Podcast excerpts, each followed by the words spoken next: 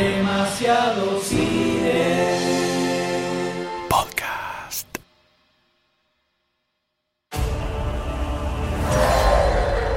The fate of the universe lies on your shoulders. A Marvel lo atendió el One Above All y Guardians of the Galaxy explotó. Don't push this button Lo mejor del Marvel Cinematic Universe, decía el fandom. immediately, and we'll all be dead. Now repeat back what I just said. I am Groot. No! No, that's the button that will kill everyone. Try again. I am Groot. Mm-hmm. I am Groot. Uh huh. I am Groot. No! Por eso llamó esta vez el One Above All y los avivó. Le dijo, che Marvel, escúchame, ¿por qué no haces la secuela? Showtime, a-holes. Marvel no se achicó y decidió continuar con esta orquesta espacial aventurera sin igual. Mi nombre es Goldstein y conmigo están. Sayus. M. Y esto es Guardians of the Galaxy, volumen 2.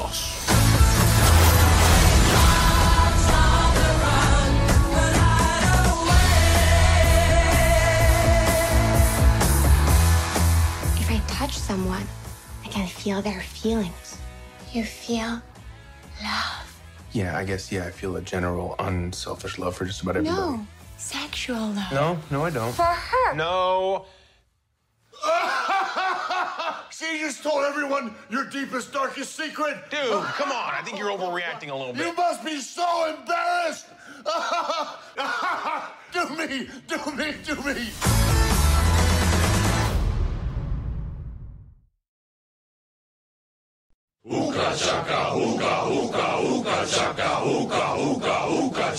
Mi niño interior, chicos, mi niño interior, Un niño interior que pesa 700 kilos. más o menos, ¿no? 752. Muy barbudo. Mm, hay pelos en todos lados. Brincó, brincó, se ejecutó en el aire, saltó como pudo a esta altura. Sí, se arrastró por ahí. Se arrastró en línea vertical. Todo esto lo hizo de la alegría ese niño interior porque al ver que Marvel finalmente se iba al espacio, tuvieron las agallas de irse al espacio, por favor. Todos estábamos esperando la sección cósmica de Marvel Sí. y llegó de la mano de Guardians of the Galaxy. Yay. Así que el fandom, como sabemos, enloqueció. Enloqueció en este momento. Y empezó a lucubrar ideas Borders, los Celestials, Thanos, las gemas del infinito, más planetas, dimensiones, chocolate y vainillas, todo lo bueno, Sayus. Sí. Todo lo bueno. Nos volvimos locos, pero. ¿Quiénes eran los guardianes de la galaxia? Ni mi vieja los conocía. Que eso está bien, ¿no? Eso está muy bien. Sí. Pocos, pocos sabían quiénes eran realmente. Los comiqueros. A al- nadie le podían interesar menos los guardianes de la galaxia. palabras de alguien que tiene tres A bibliotecas. nadie. Palabra de. Absolutamente a nadie. No existía. De hecho, cuando salió que iban a hacer la película de los Guardianes de la Galaxia, eh, el mundo comiquero dijo.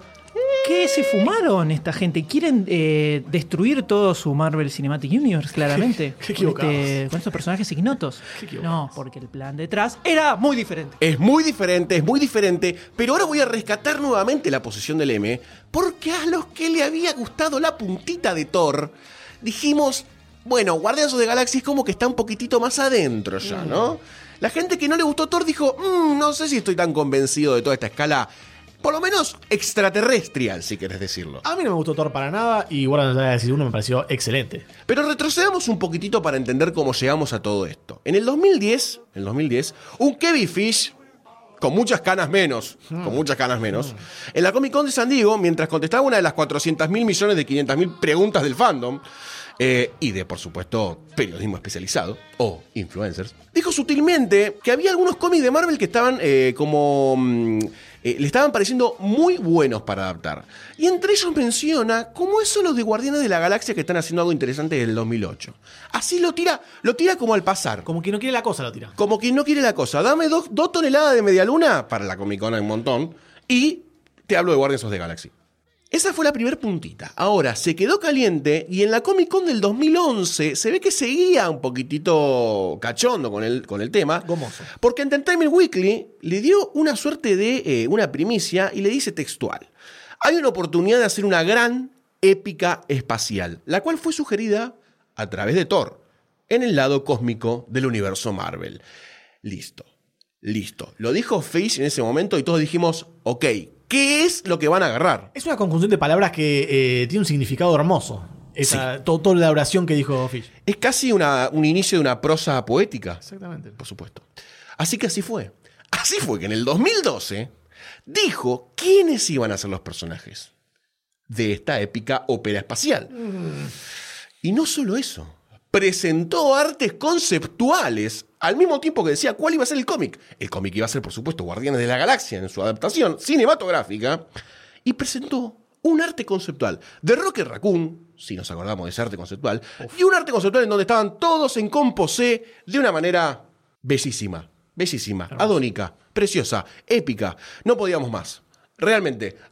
Por favor, yo necesito que ustedes me digan que no podían más. No podía más, No podíamos Goldstein. más. Listo, me gusta el editorialismo de este podcast. Así que ya unos meses después, con el cuerpo todavía calentito, eh, se empieza a armar como el equipo para esta que iba a ser la décima película del Marvel Cinematic Universe. Gran número, gran número, X en números romanos. Así que se empieza a sumar Nicole Perlman, una escritora y guionista que iba a hacer el guion y después lo iba a reescribir Chris McCoy, que pobrecito no iba a aparecer ni en los títulos, pero se sabe tras bambalinas que hizo una reescritura importante del guion para la primera. Pobrecito. Y bueno, la vida dura. Y James, eh, tecla rápida Gunn, le dijo la madre, postealo en Facebook, postealo en Facebook. Y bueno, apareció la noticia por el mismísimo James Gunn diciendo que iba a dirigir la película. James Gunn tenía menos películas que yo, ni me debe más o menos a esta altura. Un grande Shane Gunn igual. Es un grande, lo queremos, pero porque se hizo querer. Porque se hizo querer. Sí. Supo robar nuestro corazón. Sí. Ahora, acá viene como una seguidilla de nombres y acá es donde yo me enamoré completamente del proyecto nacional y popular de Guardianes of the Galaxy porque no podía más. El primer protagonista, que obviamente es Peter Quill, o a.k.a. Star-Lord, iba a ser protagonizado luego de que yo hubiese visto todas las temporadas de Parks and Recreation por mi gordito preferido en ese momento Gordito, ex gordito. ex gordito, Chris Pratt. Un Chris Pratt que para mí era un amigo con el cual podíamos ir a tomar cervezas, nos poníamos dulzones y la noche podía terminar en cualquier cosa. Sí. Ese era Chris Pratt para mí. Y ese iba a ser el protagonista de Guardians of the Galaxy. Así que yo no podía más de la emoción. Particularmente, esta es una opinión subjetiva, por supuesto, ¿no? Eh, cada uno puede tener la opinión de Chris Pratt que quiera. Amor. Sí. Por ¿Qué, supuesto. qué te puedo decir de Chris Pratt? que, no, que no sepas ya o que no te hayas imaginado en la ducha. Después, a ver, So sí, por favor, sí, Saldaña como Gamorra iba a estar. Una Gamorra verde divina, divina. Dave no te conocía hasta ahora, Bautista. No hay más información en ese momento de Dave, por pobrecito, ¿no? Iba a ser Drax, un ser gigantesco y hermoso. Vin I Am Groot Diesel. Solamente ese iba a ser el rol de Vin Diesel en toda la película. Decir I Am Groot, solamente. Yo conozco gente que fue a ver la, la primera Guardiana de la Galaxia esperando a Vin Diesel y no apareció en toda la película. Pobre gente. Pobre gente. No le avisaron. ¿No viste el cartel? Pobre gente. Y Rocky Raccoon como Bradley Cooper, o al revés, porque son bastante parecidos, la verdad, los dos, si se miran la carita y hacen como un composé, son parecidos. Listo, cerrame la 7. Cerrame la mesa 7. Empezaron a aparecer más imágenes filtradas y todo, todo empezaba a encajar con las palabras que Kevin Feige había dicho. Esto va a ser una épica ópera espacial, hermano. Y cumplieron, señores. Se iban agregando muchas perlitas en el camino, no solamente toda esta manga de seres divinos que ya estaban confirmados, como la aparición de algunos actores míticos de Hollywood para hacer algunos que otros cameos o papeles secundarios, cosa que si no estabas muy al tanto de todos los papeles secundarios, cuando veías la película decías, che, este actor está muy bien que aparezca acá. La aparición de Thanos y parte de su familia, eh, más y más gemas del infinito, el uso de una banda sonora de los 70 o- y 60 que, según el mismísimo James Gunn, iban a tener mucha presencia en la película. Y dijimos, una banda sonora de los 60 o 70 en una película apuntada para gente de los 90. ¿Qué está pasando acá? Además, eh, con temática espacial, era como todo muy raro. era muy todo muy extraño. raro. Todo muy extraño. Pero vamos a frenar acá porque si no deberíamos grabar otro podcast solo del volumen 1. Solo del volumen 1. Y así llegamos al estreno de Guardians of the Galaxy 1, manija con ver el espacio, Celestials, gemas y héroes de toda la galaxia. Y esta película dejó, ¿cómo decirlo?, muchas emociones a flor de piel.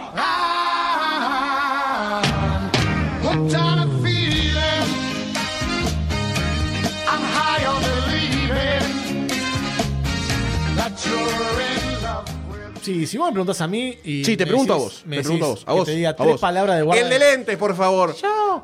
Guardian the Galaxy 1, me decís que te digas tres palabras. Te puedo decir que es la mejor película del universo de Marvel. última palabra, la última, si hay palabras Inflación, palabra. inflación está Viste cómo es esto. Me voló la cabeza en su momento y no pudo ser recuperada y absorbida la magia por ninguna otra película del universo Marvel. Y eso que eran héroes anónimos, loco, eran héroes anónimos. Si tenías a Iron Man, tenías a Hulk, tenías a un montón de personajes para juntarlos y hacer algo genial. ¿Por qué lo hiciste con Guardianes de la Galaxia solamente? Esa es una pregunta que toda la noche me hago. Pero bueno, Guardianes de la Galaxia 1 fue indescriptiblemente buena. Además, recordemos que salió muy pegadita con Age of Ultron y. Ay, Pobrecita. Pobrecita. No, mi película favorita de todo el Marvel Cinematic Universe, definitivamente la única que puedo, que la veo y te digo, es una película que está buena, la película en sí. O sea, al margen de toda esta historia uni- unificada entre películas que viene construyendo Marvel en general. The Galaxy es una película standalone, se la recontrabanca, me parece espectacular. Y de hecho la vi de nuevo unos días antes de ir a ver la 2. Y me pareció mejor todavía Sí. de lo que me había parecido la- cuando la vi dos veces en el cine y cuando se estrenó en su momento. Se banca mucho la revisión. Es espectacular, increíble y la banco con toda la furia. Es eh, una de las adaptaciones al cómic donde lo mejor que puedes encontrar sobre Guardianes de la Galaxia es esta película. No busquen algo que sea como en la película, en los cómics, porque no lo van a encontrar.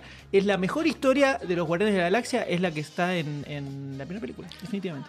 Y así como oyen, así como oyen, quedamos todos nosotros y el fandom, así que no nos hagamos los distraídos, porque después de ver la mejor película del Marvel Cinematic Universe, la crítica la amó por todos lados, ya nadie podía ocultarlo, eh, se empezaron a, a- a cruzar sobres, se empezaron a cruzar acusaciones también de vos sos fanboy de Marvel, vos sos hater, no hermano, Guardians of the Galaxy es amor, es amor, todos, todos quedamos muy enloquecidos con Guardians of the Galaxy, tanto así que ni la academia la pudo obviar, ya que le dio dos nominaciones, una a mejor maquillaje eh, y otra a efectos visuales. Muchas más nominaciones que a Star Trek, por ejemplo.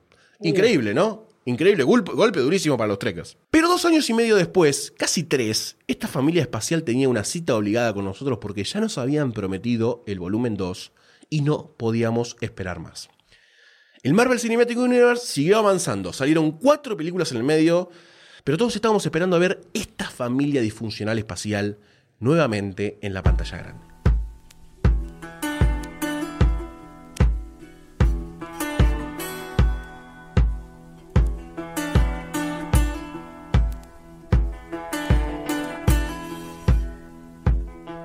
Película Guardianes de la Galaxia 2? Es un, un rollercoaster de emociones en un momento, porque pasa de, de lo dramático a lo cómico en instantes, quizás a veces con un, un ritmo medio desubicado, pero Sí. qué película divertida, qué película divertida. Desde un primer momento empezás a sonreír y no parás hasta que hasta la última escena post créditos. Es increíble lo que lograron. Hasta un momento, o sea, con toda la, la tecnología ridícula y los conceptos absurdos que se estaban manejando, pensaba que estaba viendo un capítulo de Rick and Morty, pero con presupuesto de, de- de personas reales. Sí, totalmente. Porque era todo, todos conceptos ridículos, pero muy bien ubicados. Cosa que, que es difícil a veces hacer, que no parezca estúpido lo que está, lo que está haciendo. Y que después en el vamos a hablar de, de todas estas partes. Por supuesto. Pero es buenísima Guardianes de la Galaxia 2. Eh, la, la- la parte divertida es los personajes, cómo se centraron en personajes que por ahí en la 1 no se habían centrado y ahora le dieron un foco mucho más importante. Se tocan un montón de temas que algunos te tienen que tocar. Algunos de todos los temas que, que, Sí. que se tratan en la película te tienen que llegar porque se manejan muy bien, muy sentimentalmente.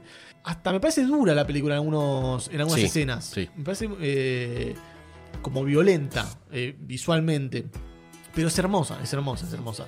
Es eh, algo que quiero volver a ver eh, la Galaxia 3. Me chupa un huevo todo lo demás de Marvel ahora. Quiero ver Totalmente. De la Galaxia Ya 3 ya. fue Infinity War, Ah, todo eso no, no importa nada. Haceme otra de ya. Guardián de la Galaxia, vieja, dame la Galaxia. Resumidamente, me encantó esta película, la amé completamente, todo me parece espectacular. Se caga en, el cómic de una manera hermosa, se caga en todo el resto de las películas del Marvel Cinematic Universe y le chupa huevo. Toma algunos de los conceptos más delirantes y bizarros del universo cósmico de Marvel y te los mete en una película de una manera que los ves en pantalla y decís, esto es un delirio y son cosas que se crearon en los 60 o 70. O sea, que imagínate lo que eran en ese momento. cosas que si, si vos me preguntabas, ¿qué es lo que nunca jamás va a aparecer en una película de Marvel? Es lo que vemos en esta película. Entonces, desde la parte comiquera, yo solo no puedo hacer más que aplaudir, definitivamente. El tema es que en esta película La parte comiquera es un detalle o una excusa para contarte otra historia. Es una historia sobre la familia, sobre la amistad, sobre el amor, sobre la herencia, sobre la búsqueda de la identidad. Esos son los temas que están en toda la película todo el tiempo. No es eh, la batalla épica que pasa en la primera. Es una historia totalmente autocontenida que es sobre los Guardianes de la Galaxia. Fin, nada más. Es como que terminaron creando su propio microuniverso dentro de todo este universo de Marvel donde todas las películas están contaminadas y donde vas a ver una película de Capitán América y parece una película de los Vengadores y todo está eh, relacionado con todo. Se separaron de eso, crearon su propio universo, este universo cósmico que con películas que van a venir después probablemente se empiece a expandir como en paralelo, me imagino, con Sí. el, el universo terrenal de Marvel, un poco como suele terminó sucediendo en, en los cómics. Pero todo me pareció excelente, las caracterizaciones, todos los personajes. Baby Groot es lo más adorable y hermoso que vi en mi vida en una película. Es increíble. Todos los personajes están perfectos. Todos tienen su, su arco o su historia o sus conflictos que tienen que resolver. Tienen menos idas y vueltas que la primera, donde iban a un lugar, iban a otro, iban a otro, viajaban todo el tiempo. Esta, en ese sentido, es un poco más tranquila, pero está mucho más centrada en los personajes, en sus conflictos, sus historias personales. Me cagué de risa de una manera alevosa, constantemente. Y me pareció, me pareció genial, tiene un ritmo espectacular. Y el tema de, siendo los que impusieron la moda del soundtrack retro en el cine, lo manejan de una manera magistral, espectacular. Miren esta película y después miren El Escuadrón Suicida y van a entender cómo se hace bien y cómo se hace de la peor forma posible que Pensaba te da ganas de destruir todo lo que estás viviendo en ese momento. Sí. La gran diferencia es esa, saber cómo musicalizar una película. En general, magistral, hay que ir a verla al cine, vayan Sí. a verla. Sí creo que es un poco más alienante que las otras películas de Marvel. Entonces, desde mi lado, por lo menos, la parte comiquera de las cosas bizarras Sí, que se ven en pantalla, eh, nada, era una eyaculación constante, la escena post créditos que nadie puede llegar a entender qué carajo No era. la- de las, eh, hay muchas escenas post Cinco créditos, hay. quédense. Cinco escenas post créditos. Hay una sola que es la que te marca un poco cosas que van a venir después. Sí. Estoy seguro que nadie tiene ni idea qué es, que después les- en la parte con spoiler les puedo explicar qué quiere decir eso. Pero no, todo me pareció todo fantástico, hermoso, la pasé genial. Creo que no es una película de superhéroes, está muy separada del resto de las películas de Marvel. Si vas a- esperando encontrarte una película de superhéroes, no la vas a encontrar. Es una película de. es una comedia de ciencia ficción con fantasía, si querés. Eh, no son superhéroes, no tienen la estructura de las películas de, de superhéroes clásicas, no hay No, secretas ni nada de eso. Pero sobre todo es, un, es una historia que está más. eh, que hace foco más en, los conflictos y la personalidad de sus personajes que en un mega bardo global y gigantesco que hay que solucionar. Sí, comparto la emoción de Dámela toda en el pecho de Sayus y obviamente también del M. Y algo que me sorprendió muchísimo, muchísimo es la cantidad de complicidad en el cine que hubo con respecto a la película. Le dieron todo el mundo la licencia de, de poder reírse con las escenas y en el momento tenso, ponerte tenso, gag que te descomprime, nos reímos igual. Es como que logró plantear un diálogo que no vi, no- hace rato que no veo en el cine con otras películas. La gente se reía carcajadas como si estuviesen viendo lo de Luthier en algún Sí, punto. sí, era- pero descostillarse la risa, mirarse de costado y decir, ¿qué está pasando acá? Nos estábamos cagando de risa. Increíble. Yo la verdad hacía rato que no la pasaba tan bien en el cine, en el sentido de estar completamente descontracturado y mirarla a, a mis señores y decirle, esto está buenísimo. Y mi señor me decía, obvio, vieja. Nadie que no le gusta lo cómic ni en pedo se estaba cagando la risa. En momentos en los que lloramos la risa porque no dábamos más. Y en, en muchos tramos de la película, además de ser fantasiosa, sci-fi, en el espacio, te sentís identificado completamente con un montón de. inclusive de chistes y comentarios que vos decís. Esto lo puedo decir yo en una nave. Esto me está pasando a mí ahí. Tranquilos, ¿no? En una nave, obvio, re cotidiano. El martes, por ejemplo, en una nave. Drax, vení. Re Vení. cotidiano, totalmente. Me, me- me sentí muy bien con la película y creo que le sobran un 10% de gags en una película que tiene un chiste o un paso de comedia muy seguido a otro. Y no lo sentí desubicado para nada, porque la película en un momento, de primer momento te dice, esto es, como decías ahí, una comedia eh, en el espacio. Eh, es una comedia espacial, con fantasía, él me decía, perdón, eh, con fantasía, con un montón de elementos ridículos que, que hay adentro en ese contexto te van a funcionar y, y te van a armar un relato que es yo creo que único en este punto. ¿Qué hemos visto así galáctico? A lo Rick Morty también en algún punto, hablando de seres intradimensionales. Pero un montón de conceptos que vos decís. Che, nos están haciendo una película para nosotros, para los hardcore nerds que quieren ver este tipo de cosas en, en el cine. Y digo nerds, no geeks, no freaks.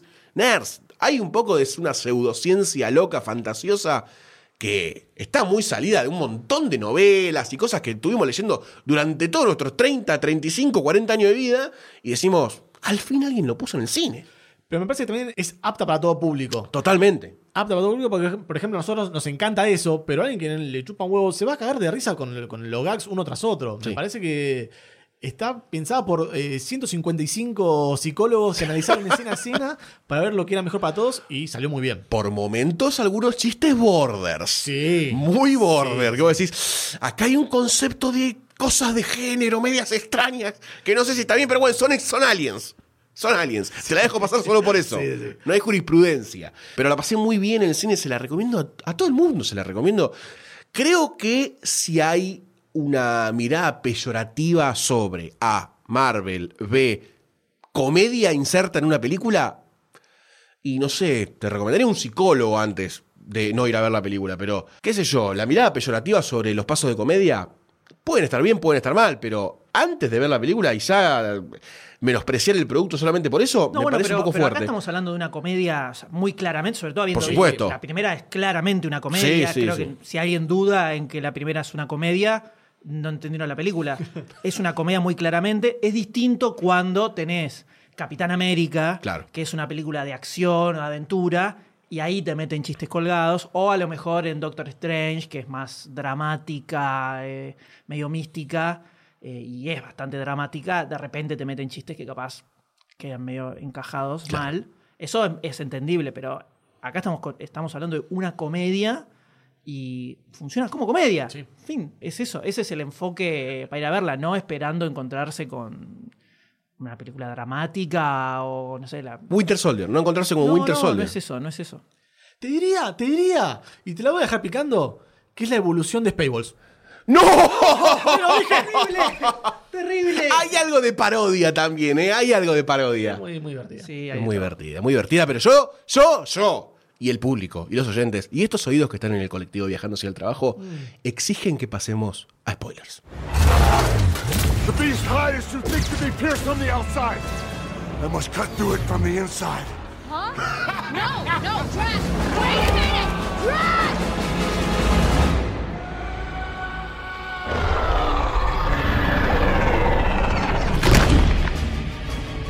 Creo que la, la escena de opening, si le das un cierre, tranquilamente podría ser un corto de Pixar. Por la, buena calidad de imagen, lo, lo- lo interesante que está todo pasando en, en escena. No solamente adelante, no solamente Baby Groot bailando y moviéndose y enojándose con, lo- con los bichos esos que dan dan- dando vueltas, sino la pelea que está pasando de fondo, que es, si le cambias el foco, es una buena pelea también, porque si te pones a ver el fondo, te pones a ver la batalla, lo ves a todos eh, saltando con los cohetes, disparando, tirando tiros, recibiendo golpe tras golpe tras golpe. Entonces, es muy buena por todos lados la escena, la escena inicial. Es una escena que quisiera ver de vuelta ya mismo. Ya mismo. Y ya acá, como decía Leme, te marca que esto es una comedia. Acá vas a cagarte de risa desde el momento cero. Es igual que el, el arranque de la primera, ¿cómo es? Es Star-Lord que llega todo súper misterioso, un planeta abandonado, con ruinas. Entra y se pone a escuchar un tema disco y Sí. bailando en el medio, pateando a los bichitos. Esto es el exactamente el mismo paralelo que la primera, pero con Baby Groot acá bailando. Pero la diferencia es que en la primera vos te podías llegar a creer que era una escena seria en un momento, Sí, que arrancaba el- el- la película como bien. 40 segundos te dura, claro. Claro. Acá ya fue. Acá ya arranca No, bueno, pero acá, ojo, también, chabón a- poniendo la- también la- arranca, pero acá también arranca con se viene un monstruo re violento, nos van a cagar a trompadas, esto es re jodido. Ah, tenés razón, sí, El- arranca. las armas, la- eh, Gamorra que le dice, no, ma, ¿qué espada? Ya acá viene con un chumbo porque este nos va a recontra liquidar, es imposible de matar, todo así preparados y sale el monstruo. Y yo, cuando están los parlantes que dice, con el guiño de, de- el problema que tiene Roque Raccoon, que no sabe el qué ojo tiene que guiñar para que no lo vean. Yo digo, bueno, acá pasa, acá ponen un tema más marchoso, ¿viste? Tipo así, de- más de acción, para acompañar a la, a la escena gigantesca. Y la escena termina en un segundo plano completamente. Sí. ¿no? Pensé que iba a ser así la escena. Eh, y ese Baby, Baby Groot bailando, pero una- lo podían haber hecho como que baile medio tonto, pero no, estaba súper compenetrada. Una escena, era una especie de, de footloose, bailando así como, ¡ah! Todo compenetrado Sí, con, sí. con el baile, mientras atrás era un quilombo todo.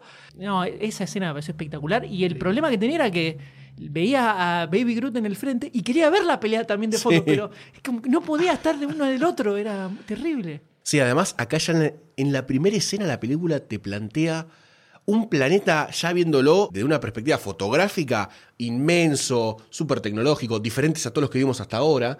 Entonces ya te plantea que esto, esto es otra cosa, vamos a empezar a ver más planetas, vamos a seguir ampliando la escala espacial. Hablan de seres intradimensionales que vienen a atacar estas baterías para consumir la energía. Y ya la película te plantea, ok, por un lado vamos a ser hiper locos con lo espacial y por otro lado nos vamos a cagar de risa de nosotros mismos constantemente. Y técnicamente la escena es alucinante porque a medida que Baby Groot va bailando y va cosiendo toda la escena y todo lo que pasa de fondo, de momento hay como interacciones con ellos que caen y hablan con Groot. Cuando Y te cagas de risa. Cuando la saluda a Gamorra fue terrible. Ay, terrible. Ay, qué ganas de ir a abrazar al ¡Eh! La el chumbo. No, es genial, es genial, muy bueno. Es ya la película no puede arrancar. Creo que el mejor arranque para este tipo de películas es ese. Sí. Es ese. Eh, y nos plantea también eh, un uso de tecnología que a mí me, me- me- me- me motivó, me encendió. Así con todo arranca la película, con todo. Sí, también me parece que esta escena sirve de parámetro si te va a gustar o no te va a gustar la película. Sí, totalmente. Si arranca esta escena y ya decís, ¡Uy, qué forrada es esta de Groot bailando! Oh, andate. del cine. Ya Sí, mal, la andate. vas a pasar. La vas a pasar como el orto, pero muy mal, porque de ahí va para arriba y levantate, andate, decí que te equivocaste decí de, de sala, pensaste Sí, que era otra sí. cosa, decí que creíste que estaba ¡Me de meo! ¡Me No, meo! Andá a la boletería y. y decí, no, pensé que estaba doblada y está subtitulada y no sé Claro. leer subtítulo, devolveme la plata o cambiámela, una cosa así, porque no, no la vas a pasar como Me el imagino el boletero diciéndole, a usted no le gustó la escena de Baby Groot, ¿no? No le gustó la primera escena, váyase del cine. orto. Que sí, andate, andate, definitivamente. Sí, sí, este es el tenor de la película, bánquensela. This is weird. We've got a sovereign fleet approaching from the rear. Why would they do that? Probably because Rocket stole some of their batteries. Dude! Right. He didn't steal some of those. I don't know why they're after us. What a mystery this is. Parte de toda esta estructura de comedia está llevada a cabo un poco por las personalidades, diferentes personalidades que tiene cada uno. Esta vez ya definidas con respecto a la película anterior, ya los conocemos, y súper acentuadas. No solamente las personalidades, sino también la relación que hay entre Sí. ellos, que se fortificó un montón entre, entre Peter y, y Rocket, eh, Baby Groot, bueno, con todos, eh, también la- ese, ese amor eh, que se dice y no se dice de, de Gamorra y, Sí, el y histeriqueo. Peter, el histeriqueo, claro. Todas las relaciones como que se for- fortificaron muchísimo. Y ya te hace sentir como que es una familia en serio eso. Lo que está viendo es una familia que son amigos. Y por eso por ahí es lo que vos decías antes, Goldstein. El tema que vos te imaginabas ahí. Porque son situaciones que ahí podés vivir con tus amigos. O sea, de, de bardear, no sé, no las situaciones. Vos decís cuando espacio. peleamos la estructura intradimensional monstruosa. baterías, claro. Por supuesto. Pero la- las bardeas que se dicen y, cuando uno quiere sacar el, el protagonismo al otro y el otro quiere sacarse de vuelta, toda esa relación que tienen es muy humana, es muy humana y está eh, perfectamente retratada esa relación. A mí me, me- me encantó eso ya y se muestra también en el arranque de la película. Ya en la, en la- en la escena de la escapada de la nave, ya se muestra eh, esas relaciones que tienen entre ellos. Me gustó mucho el rol, que para mí fue bastante sorpresivo en la película, de Drax como un gran catalizador de llantos de risa. Sí. Cada vez que ese muchacho se reía como ejecutando una risa completamente sincera ante una situación que vos entendés completamente literal, él la entendía y se cagaba de la risa y yo no podía, no podía contener la carcajada tipo gritando a lo Goldstein en el cine y, y la pasé muy bien con Drax, solamente con Drax. Drax me pagó la película por completo. Es que aparece mucho en esta película. Aparece mucho. Sí. En Y, la prim- y había sido en la primera, fue como medio un hit, su literalidad Sí. para entender las cosas. Y algo, eh, yendo al, al tema del desarrollo de los personajes, algo que creo que hace muy bien acá es que personajes que capaz ya habían tenido todo un desarrollo en la primera, como Drax o Gamorra, por ejemplo, que Drax con todo el conflicto con su familia y Gamorra con el tema de ser adoptada por Thanos y todo eso. eh, no es redundante que otra vez Sí. te vuelven con lo mismo. Es como que esos, esos dos personajes ya están, es más sobre su interacción con el resto. Claro. Y el foco pasa a otros. Tenés a Peter Quill y, su, y su- el conflicto que le quedó pendiente, que es un poco el cliffhanger, o el, el ganchito que queda del final de la primera Sí. del padre. Rocket Raccoon y esto de, de sentirse un experimento extraño y no, no saber cuál es su lugar en el mundo, que también queda, que te la tiran las puntas en la primera y queda ahí. Eh, y un personaje que es una sorpresa que aparece para el tema este de su desarrollo es Nebula Sí. Sí. que eh, desapareció en la primera y tiene también todo su, su arco acá relacionado Sí. con Gamorra y su relación de hermanos y que es como es una relación muy de hermanos llevado al extremo más Sí, violento sí, y zarpado existente, ¿no? Por supuesto. Pero no deja de ser eh, una relación bastante realista en cierto punto. Sí, además con respecto a esta construcción general de, de personajes, lo que también hace muy bien la película es introducir más personajes, pero de una forma que ayuda a construirlos a los otros sin que ellos tengan que ser redundantes en sus puntos de vista y introduce más personajes, efectivamente, como muchas películas tratan de hacer constantemente con películas de superhéroes genéricas y le sale como el orto. Acá aparece Nebula, fortaleciendo la relación con Gamorra y esta relación de hermanos. Te cuenta el background muy rápidamente de Nebula, de por qué está así. Muy duro. Durísimo. Muy duro. Empieza también a delinear la personalidad sanguinaria de Thanos. Sí. Onda, vos le haces eso, estás un poco mal. Estás un poco mal. Por otro lado, aparece Yandu con un arco argumental que me parece el más interesante de la película, en donde yo en el cine Un ídolo. en el cine, cuando aparece la escena del planeta este Festichola, con las, Con las prostitutas, las prostitutas robóticas, y aparece.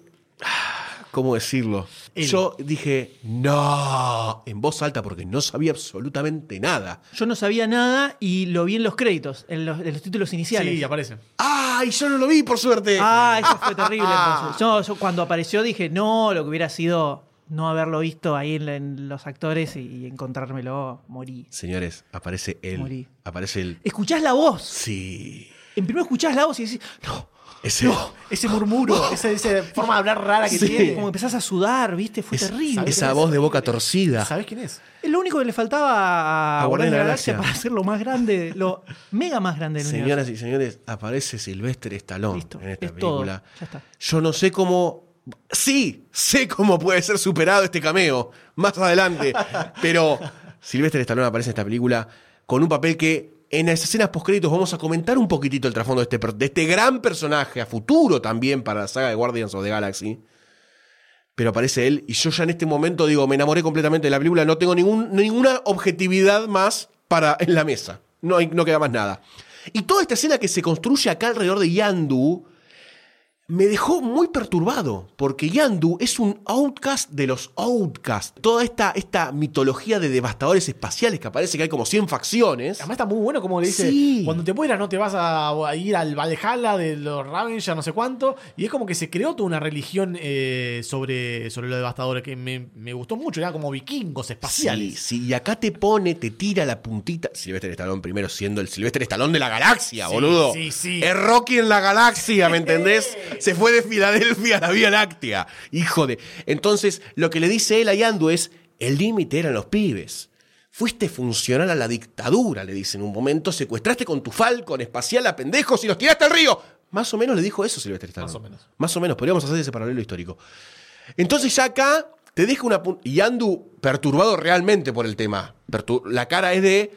No me gusta lo que me está pasando en este momento. Y creo que ahí se abre uno de los arcos argumentales más importantes de la película en cuanto a, por un lado, la relación con Rocket Raccoon, de desclasado, outcast, no encuentro mi lugar en la galaxia, y por eso rechazo a otras personas y construye su personalidad desde la no vinculación con los demás, se podría decir de alguna forma. Y Yandu, por otro lado, con Peter Quill y este concepto que se va desarrollando a lo largo de toda la película, creo que bastante bien y paulatino, que es el tema de la paternidad inconclusa y qué es realmente la paternidad, que, está un- creo que nos pegó a todos. En la primera. Sí, eh, sí, sí. Está planteado y. Y lo que tiene la película es, esta película es eso. Hay, hay varias puntas que reviendo la primera te quedas pensando y una es esta de qué raro que eh, todo su, su equipo no le, no le haga bardo por el hecho de que no lo mata nunca a Peter Quill y lo deja salirse con la suya cuando se supone que le había dado la gema, lo abre y está el muñequito y él y se cae de risa a Yondu en lugar de querer matarlo. Sí. Ahí decís, acá claramente hay otro tipo de relación. Y me acuerdo haberlo pensado en ese momento. Se le va a armar un quilombo, me imagino, a Yondu si después no lo va a buscar eh, y lo deja salir de vuelta. Eh, y eso te repercute completamente en esta película. Y otro, no es antagonista, pero es como alguien que hace avanzar un poco la historia. Son este, este planeta de, de, Soberanos. de soberanos, Seres los dorados. soberanos, seres dorados que no quieren malgastar su, su tiempo y energía eh, defendiendo lo suyo y contrata gente de, de otro lado para que venga a defender, que contrata a los Guardianes de la Galaxia, que son una especie de, de, eh, sobradores y ególatras que ya del del papel de la, de la emperatriz como bardeándolo, diciendo ustedes son una raza inferior y por eso los mandamos a eso. Después con, el- con la batalla interestelar, que no son ellos, sino que son como un arcade lleno de chaboncitos. Con ruidos de arcade. Con ruido de arcade, sí.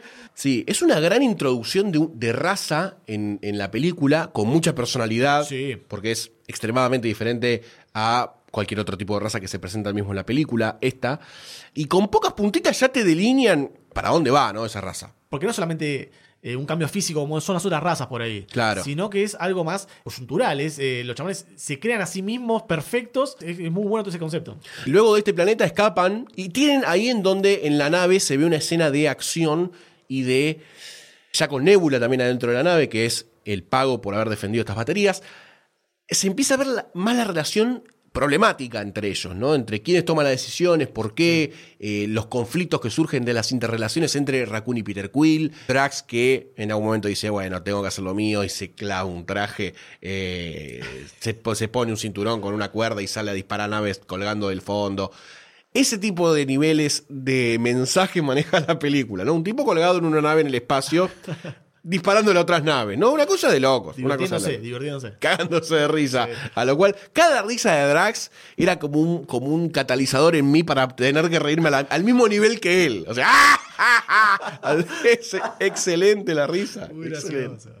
Pero esta escena de la nave, además de que ya te pone la puntita de este ser que aparece, que después resultaría ser Ego, el padre de Peter Quill, caen en un planeta, siguen teniendo problemas, y luego se separa el grupo entre Peter, Gamorra, Drax, que se van con este muchacho que tenían una sirviente en forma de mantis, que me da un poquito de impresión las antenitas. Y por otro lado se queda Rocket, Nebula y Groot en la nave en este planeta que habían caído y estrellándose. Y se fueron para Ego. Y ahí aparece uno de los arcos principales de la película.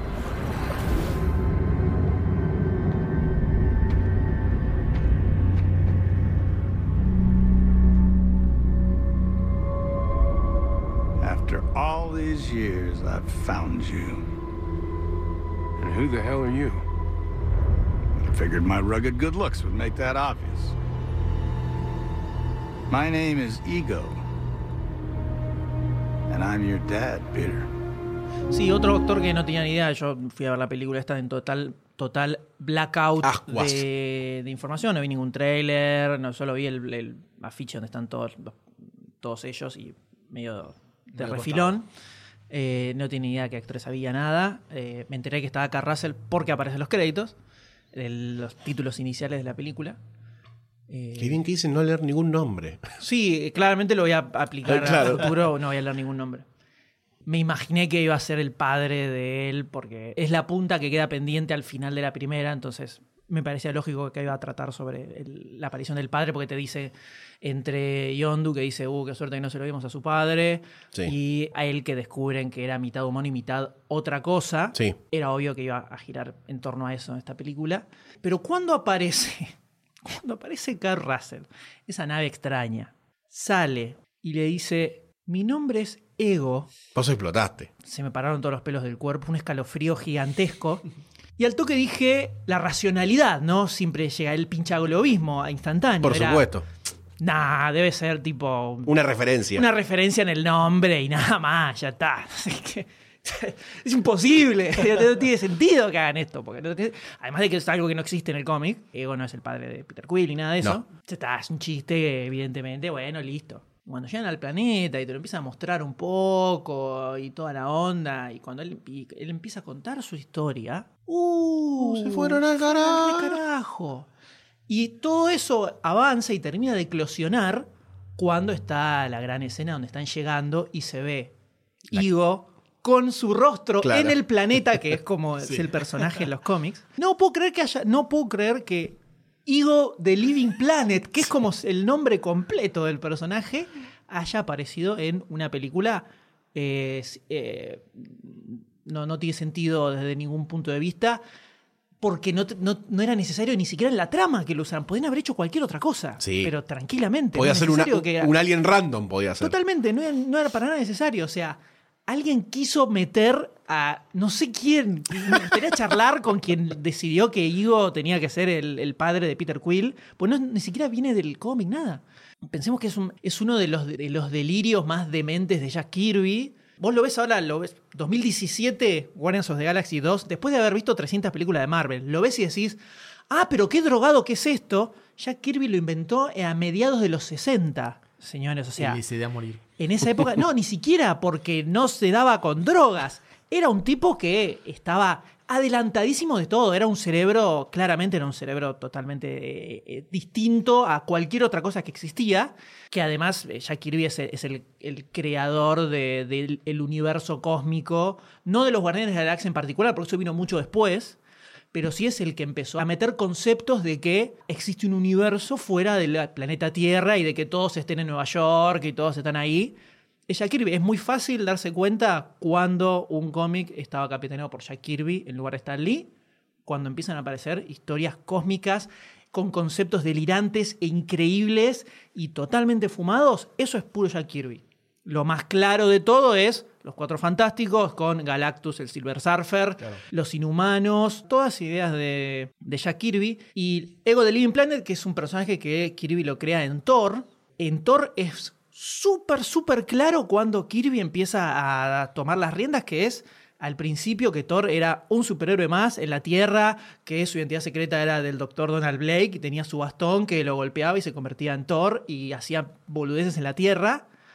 Y de pronto, de pronto, Thor se convierte en un cómic espacial donde aparecían conceptos eh, bizarros del cosmos y nuevas civilizaciones y planetas y personajes delirantes. Todo eso es 100% Jack Kirby. Ego de Living Planet es una creación de Jack Kirby, por más que digan Stan Lee y Jack Kirby. Jack Kirby es el que dijo, voy a hacer un planeta viviente, porque el tipo pensaba así, el tipo se puso a, se puso a maquinar sobre qué pasaría si en otro lugar del cosmos la vida hubiera evolucionado de manera diferente. Entonces, en lugar de ser eh, seres humanoides, hubiera crecido durante millones y millones y millones de años y estuviera solo y aislado del resto del planeta y, y del resto del universo y hubiera terminado conformando toda una entidad viviente gigante. Todo eso pensaba literalmente, lo contó él en un montón de entrevistas, hablando de ego de Living Planet. Ese era el proceso de pensamiento de Jack Kirby para crear un personaje. O sea, era un tipo que estaba fuera del, del universo completamente, un, un diferente a total. No era un gran guionista, ese era su problema, pero era el gran creador de conceptos delirantes y espectaculares de 60, 70 totalmente, hasta que vino toda la nueva camada de guionistas en Marvel eh, a mediados de los 70, que eran los que de pendejos leían los cómics de Kirby Claro, y se ponen a escribir guiones siendo fanáticos de eso. Entonces ahí es donde se, otra vez reaparece el universo cósmico de, de Marvel, donde aparece Jim Starlin, con el Captain Marvel, con Adam Warlock, eh, donde ahí es donde aparecen Thanos, aparecen todos estos personajes, los Guardianes de la Galaxia, eh, todo eso, todo eso aparece, aparece en los 70s, que es más o menos lo que, lo que se ven en estas Sí. películas. No hay mucho Kirby en estas películas, pero Ivo de Living Planet particularmente es un personaje que lo creo Kirby en Thor, que apareció después guionistas fanáticos de Kirby lo metían en las historias. Entonces de repente aparece en un cómic de los Cuatro Fantásticos de John Byrne, creo que Walt Simonson lo usó también, y en la serie Annihilation del 2000 y pico, que es donde resucitan a los Guardianes de la Galaxia, es lo que se adapta principalmente en las películas. Eh, aparece también Ego de Living Planet, porque es una idea descomunal, es una idea descomunal. Entonces, ¿cómo no, cómo no usarla? Y que lo hayan metido en, en- en una película, a mí me parece algo que no le encuentro lógica. Solo, me lo imagino solo por amor y por querer ponerlo. No se me ocurre una razón más, porque no es necesario. De hecho, es re complicado explicarlo. Es un quilombo para explicarlo, es un bardo. Tuvieron que armar todas esas escenas medio animadas. ese raras. Crucis. Sí, que es una cosa, que es una cosa rarísima, En muy por- raro. en porcelana Sí, gigante. una cosa muy rara, muy rara. parecían. Había imágenes después del, del tipo en medio, como Sí. si fuera una especie de orgía gigante Sí. de él mismo garchándose 300 millones de seres de otros planetas. Muy raro todo, muy raro. Eso me asesinó, me asesinó completamente. De hecho, los derechos digo, lo tenía Fox, porque lo había metido dentro del combo que habían comprado con eh, los Cuatro Fantásticos. Entonces, James Gunn cuando ya tenía todo el guion, todo armado, todo, y se dio cuenta que los derechos digo, no lo tenía Marvel, se le quería cortar un poco. Entonces dijo, mira, tenemos que hacerlo así porque ya tengo todo planeado así. Es esto, esto, esto, y este es el padre, y esto es porque sí. Marvel empezó a negociar con Fox. Comprame los derechos de ego. Marvel, Marvel empezó a negociar con Fox y le terminaron dando a Negasonic Teenager Warfare, no me acuerdo cómo se llama el personaje de Deadpool, y ellos le dieron en cambio a Ego, que lo tenían ahí dormidísimo. Bueno, también, Ego igual, eh, raro que se lo hayan vendido. eh, sí, entró como paquete de, la de- idea- la- de cósmico, cosas el- cósmicas como claro, Galactus y todo Claro, eso. el- Por los Cuatro Fantásticos Apareció en los cuatro, los Fantásticos. Es un personaje de Thor igual. La podrían haber negociado mejor. Algo Eso que- porque no tienen el abogado Matt M. algo, algo que sí me sorprendió. que ver- este no es ciego.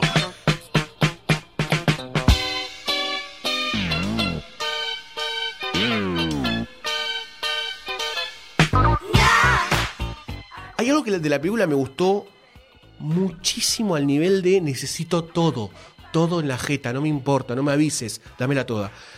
Que es el tema de que tiene una identidad visual la película, parece casi una pieza de diseño. Dentro de la lógica espacial y de Guardianes de la Galaxia, todo tiene mucho sentido. Ya desde el primer momento en donde plantean el hecho de dos cosas muy rápidas que pasan y vos decís, bueno, está establecido, perfecto.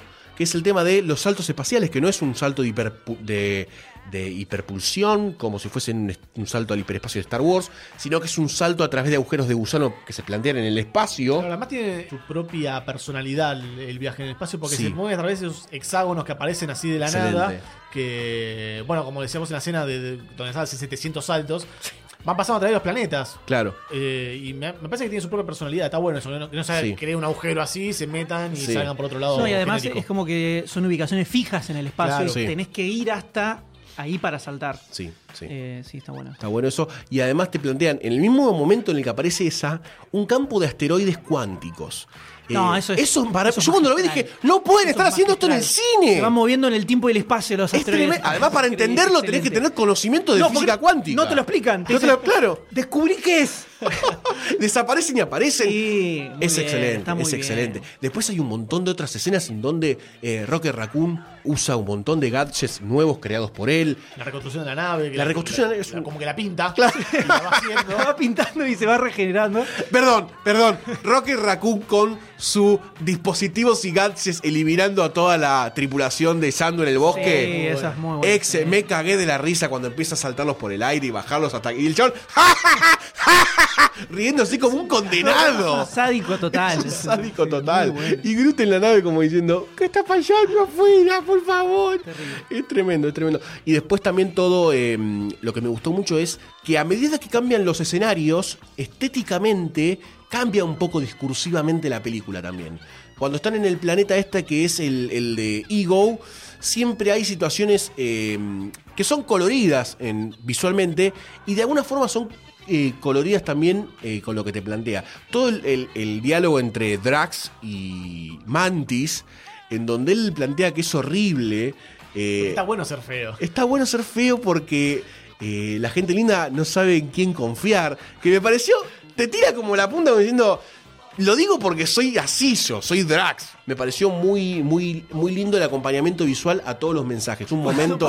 Me acordé, me acordé cuando Drax está durmiendo y se le acerca para despertarlo para contarle que se la toma de carajo. Y entonces le dice, Exageradísimo. no, no, no, no, pero no, no puedo hacer eso. Ah, estoy imaginándome teniendo relaciones con. ¡Ah!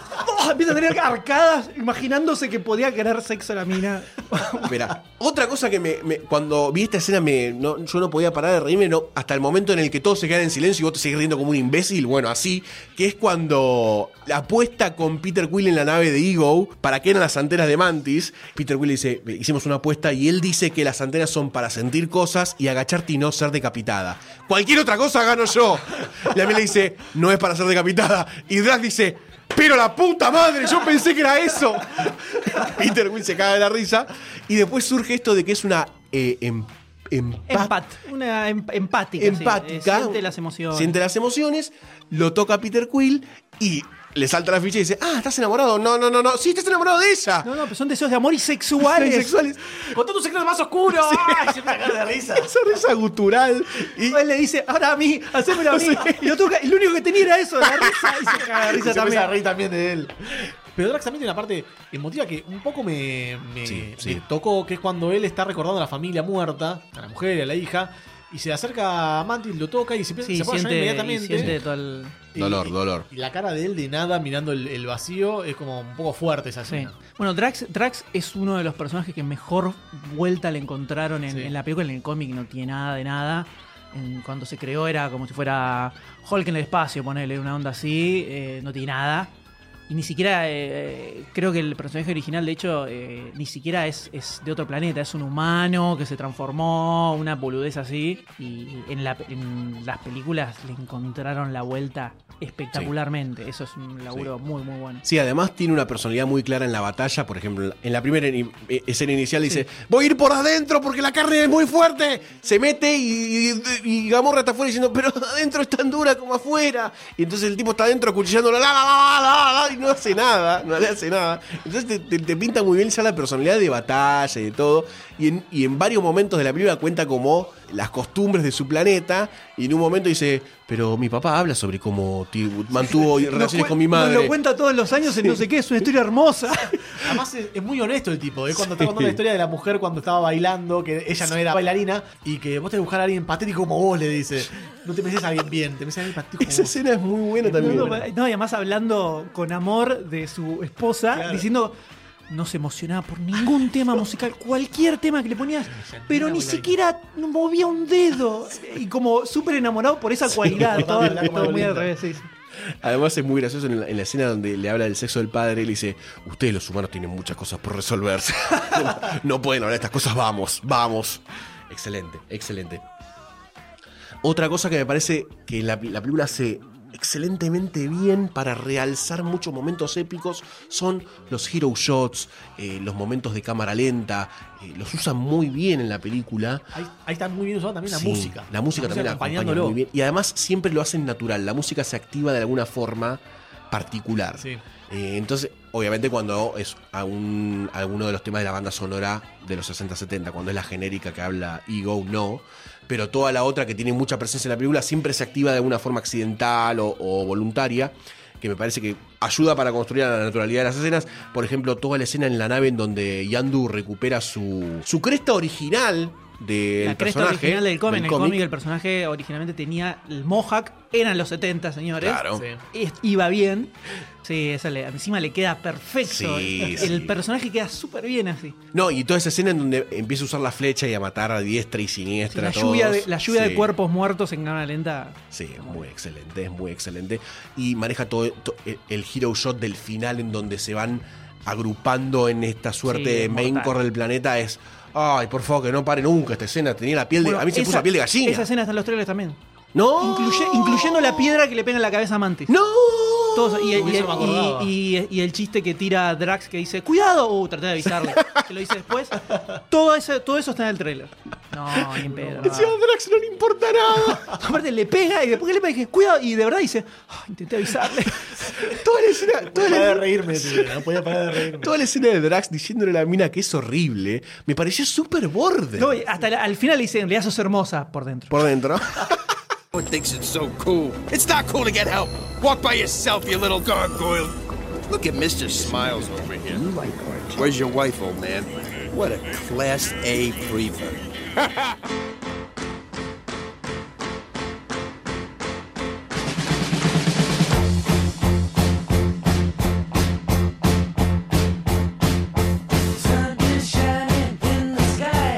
Algo que sí me sorprendió ver, que es otra de las cosas que son referencias para el comiquero 100%, los Watchers que aparecen en la escena Tremendo, con Stan Lee. sí. Eso sí es, es- eso sí es 100% del paquete de los Cuatro Fantásticos. Es un personaje que se creó en los Cuatro Fantásticos. Otra vez, Jack Kirby, por supuesto. A Stan Lee no se le cae ni en pedo esa idea, ni en pedo se le cae esa idea a Stan Lee.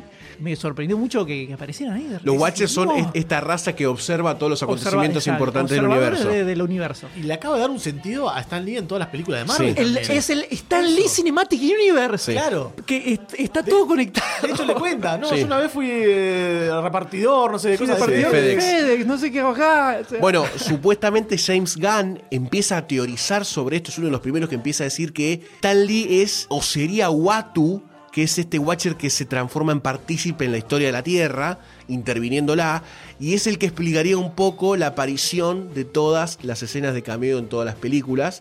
James Gunn fue el que propuso esta teoría y supuestamente en Marvel prendió esto y a futuro quieren hacer algo con esta referencia. muy- muy Sería muy bizarro, pero si tenemos a Igo de Living Planet, ¿por qué no tener a The Watcher Stan Lee? De hecho, Claramente es una, de vale las escenas, es una de las escenas postcrédito también. Sí.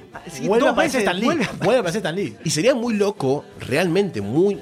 No muy loco, sería muy bueno que inmortalizaran de alguna forma también a Stan Lee, más allá de los cameos, como personaje de argumental y que pueda ser partícipe de las películas a futuro cuando él ya no esté.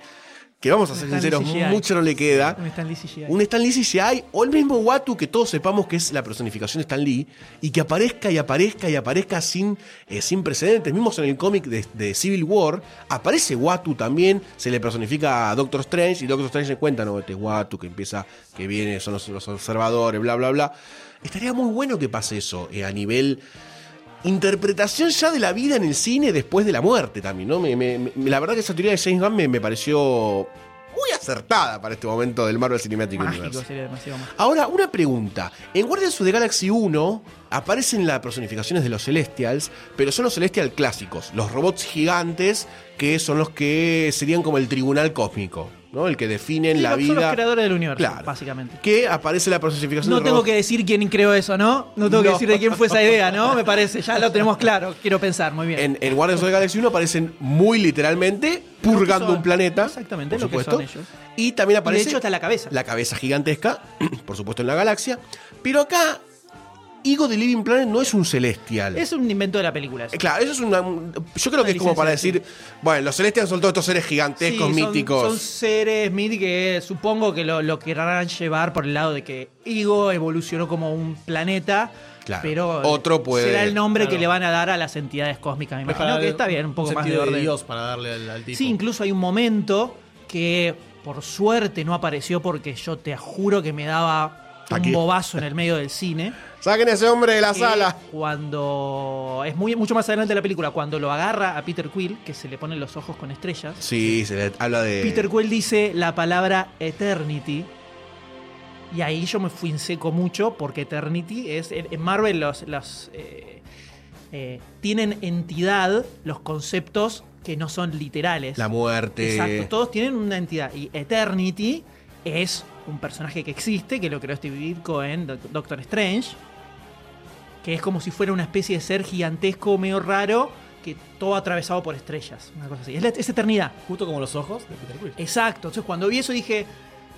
Que no aparezca de repente Eterni porque yo no puedo aguantar esto. Esto es demasiado para mí. Por suerte no apareció porque me da un bobazo en el medio del cine y me sacan en una ambulancia, te puedo asegurar. Otros dos cameos que aparecen medios por arriba, pero uno más para el fa- para, para la cultura pop y otro para, para el fandom absoluto, que es en este planeta de joda, perversión, habano y trolas mecánicas, aparece Howard the Duck. Otra vez, Otra por vez, segunda por vez. Que segunda ya aparecido en Guardián de la Galaxia 1. Como Exacto. Sí, sí, escena se- post-créditos. Howard the Duck es, es todo lo bueno que existe en el mundo, en el universo, en el cómic. Un personaje que por atrás tiene un. No solo el personaje en sí en los cómics, sino Steve Gerber y su relación con Marvel. Eh, hay toda una historia por atrás que es muy, muy terrible. Una de las cosas más heavy que tiene es que eh, en, el momento en el que existe Howard the Duck. Era un momento muy tensionante en Marvel porque los capos que estaban en la editorial eh, eran muy castradores. Y Howard the Duck pasaba porque era tanto el nivel de laburo que había que pasaba. No, no, no se lo podía, no, no podían chequear. No tenían gente para que revisara todo. Entonces hacía un montón de cosas delirantes que llegaron al, al- al cómic.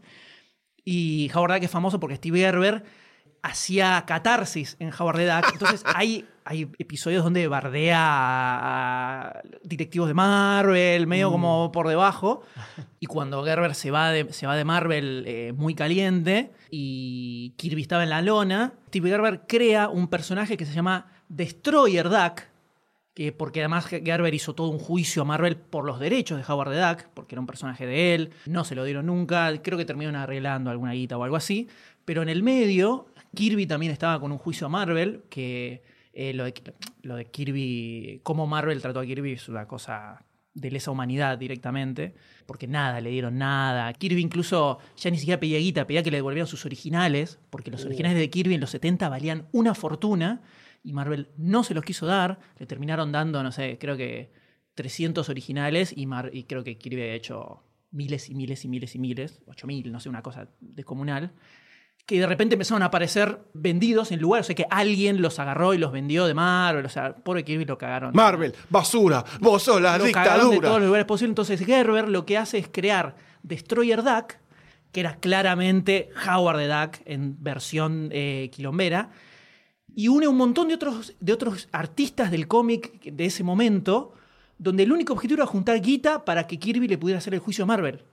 Entonces se unen un montón de guionistas y dibujantes para aportar en ese cómic, que lo saca Eclipse, creo, y terminan saliendo 7, 8 números, y es Gerber y otros artistas bardeando y, hablando en, sentido figurado sobre eh, los derechos de autor y cómo estaban... Eh, cagaban a los autores y cómo eran todos esclavos para juntar guita para el, el juicio que Kirby le estaba haciendo a Marvel, que lo terminó perdiendo porque lo cagaron también, pero eso es, otro, eso es otra Paren de historia. cagarlo, pobre chabón. Pero Howard the Duck tiene toda una historia por atrás de. Es un personaje que tuvo mucha, mucha lucha en cuanto a los derechos entre su creador y la editorial en ese momento.